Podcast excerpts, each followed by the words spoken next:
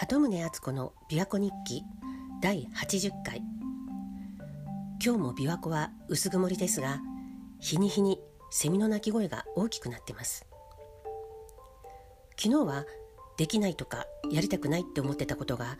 意外とちゃんとできたりするっていう話をしたんですけど私の最初の仕事もそうでした。私は小学校の頃は算数がすごく好きだったんですけど中学で数学になってからは大嫌いになってでも数字すら見たくもないっていうくらい嫌いだったんですが前にこの「琵琶湖日記」でも話したかと思うんですけれども大学を卒業してそのまま東京で就職する際に初任給で東京で自活できるっていうのが必要な条件だったんですねどうしても。でも当時、まあ、特に女子の場合はそんな初任給をくれる企業って外資系の金融機関くらいしかなかったんです。男女雇用機会均等法ができる直前だったんですけどもうその頃から外資系の金融は賃金は男女平等だったんです。だから数字が嫌いな私が数字を扱う仕事をするようになったんですけれどまあでも別に難しい数学の問題を解くわけじゃないんで電卓さえ扱えればなんとかなったんですね。だからそのうち電卓もブラインドタッチで猛スピードで打てるようになってました。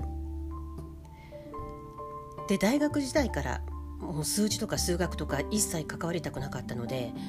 一般教養の科目も経済と名の付くものは全く取ってなかったんです。もう経済に興味もなかったんですけどでも就職したら日本経済新聞を読んで理解できるようじゃないといけないって言われてで日経新聞を読むようになりました。就職していつだったかテレビであの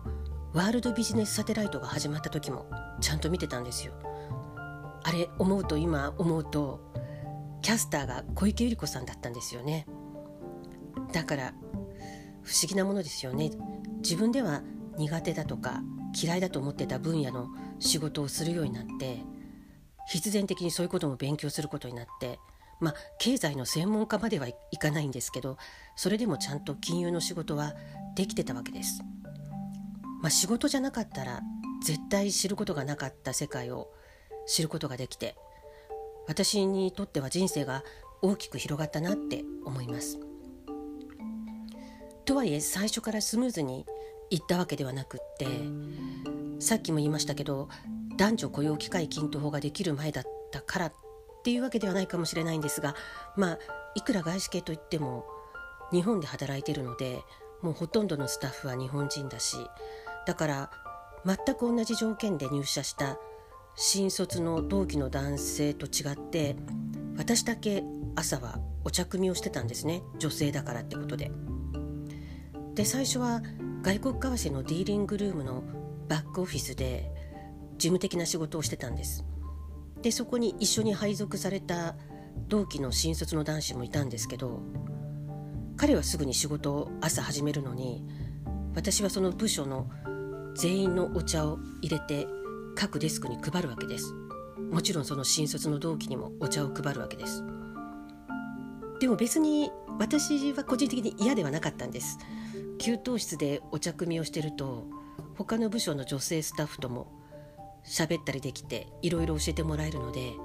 それはそれで有益で楽しい時間だったんですね。でも実際仕事をしてみるとその同期の男子の方がなんとなく次々と責任ある仕事を任されていって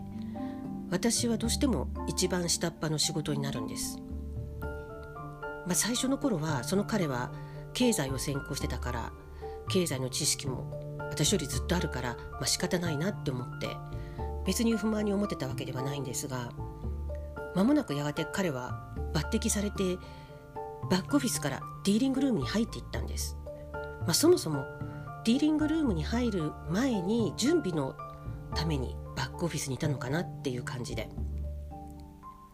で今思うとその頃ってちょうどバブル期に入る前だったんですね。プラザ合意があって円高に向かう時代だったんですがだから外国為替のディーリングルームって時代の先端でなんだかすごいことをやってるところのように見えたんです。でそこにこの同期の男子だけが入っていって私は取り残された感じがあったんですけど、まあ、でも逆に彼がいなくなったおかげで私はそれまで彼がやってた日銀への報告とかちょっと責任ある仕事をやらせてもらえるようになったのでそれはそれでやりがいを感じてたんです。まあお茶組は相変わらずやってたんですけど。でもだんだん慣れてくると同じことの繰り返しでちょっと停滞感を感じてきてずっとこのままなのかなってなんか妙に焦ってきたんですね。今考えると若気の至りなんですけど。でその職場には唯一女性の課長さんがいて、まあ、その職場ではその方が女性で一番出世してたんですけどでも全く違う部署でほとんどお話ししたことがない人だったにもかかわらずなんと私はその方に相談に行ったんですこのままずっと同じことをやらされるんだろうかって結構ストレートに聞いたような気がするんですけどそしたらその方は、まあ、そんなに焦らないでってあのすぐに結果を求めちゃダメよみたいなことを言ってくださったように思います。まあ、忍耐力を持ってまずはちゃんと自分の仕事をしていきなさいって。でそれで、まあ、ちょっと気を取り直して仕事を続けてたんですけれども、まあ、そんなふうに為替が大きく動く時代になってきたので東京支店のディーリングルームを拡張するっていう話になってでその陣頭指揮を取るためにシンガポール支店から偉い方がやってきたんですね。中国系の方なんですけどシンガポール支店では現地人としては一番出世してる方だということでした。だから本当だったら東京支店の支店長と同じクラスの偉い方らしいんですけどもだから本来は大きなお部屋と秘書がついてて当たり前なんですけどその時はディーリングルームの横に仮のデスクとついたてを置いてでその方はディーリングルームと行き来してたんですね。だから必然的に私がその方のお茶係になったんですでまあ朝は同じ時間にコーヒーを入れればいいんですけど午後は忙しくあちこち動いてらっしゃるのでデスクに戻ってらした時に「コーヒー入れますか?」って聞いて出すようにしてたんですでディーリングルームの拡張工事が終わってさあいよいよディーラーを増やそうっていう時になってなんと私が抜擢されてバックオフィスからディーリングルームに移動になったんです。でそこでようやくその同期の男子と同じ待遇で同じチャンスをもらって働くようになって私の人生はここでもうまた一気に大きく広がったように思います。実は後になって聞いたんですけど私がバックオフィスで働いてた頃そこの課長さんに他の部署の課長さんからスタッフが足りないから一人よこしてほしいって言われて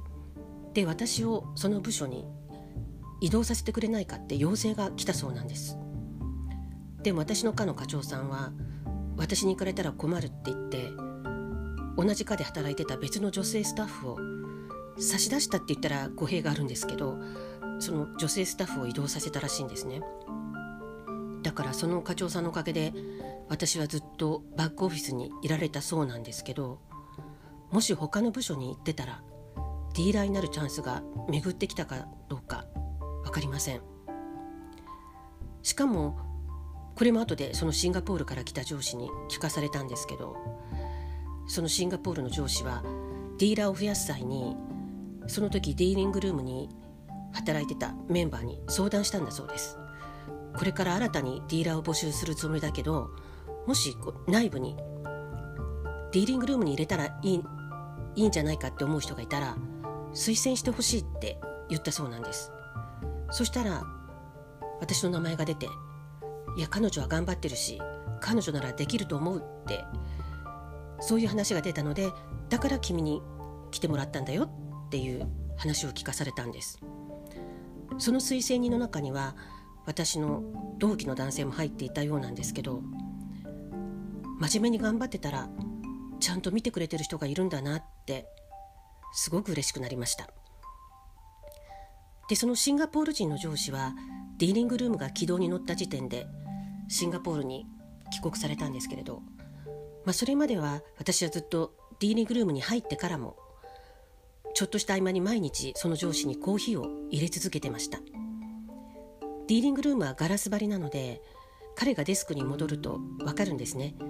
だからガラス越しに私がコーヒーを飲むジェスチャーをしてみせると上司がうんうんってうなずいて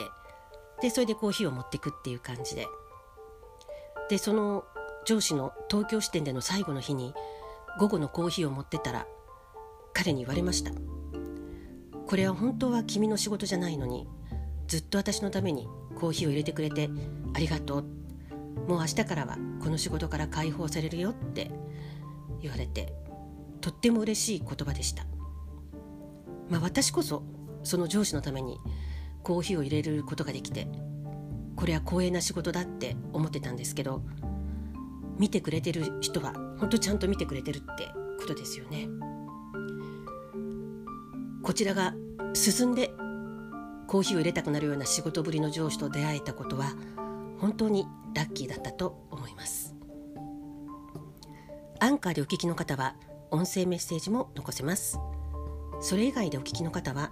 鳩宗敦子 .com のお問い合わせページからメッセージを送信できます。それではまた鳩宗敦子でした。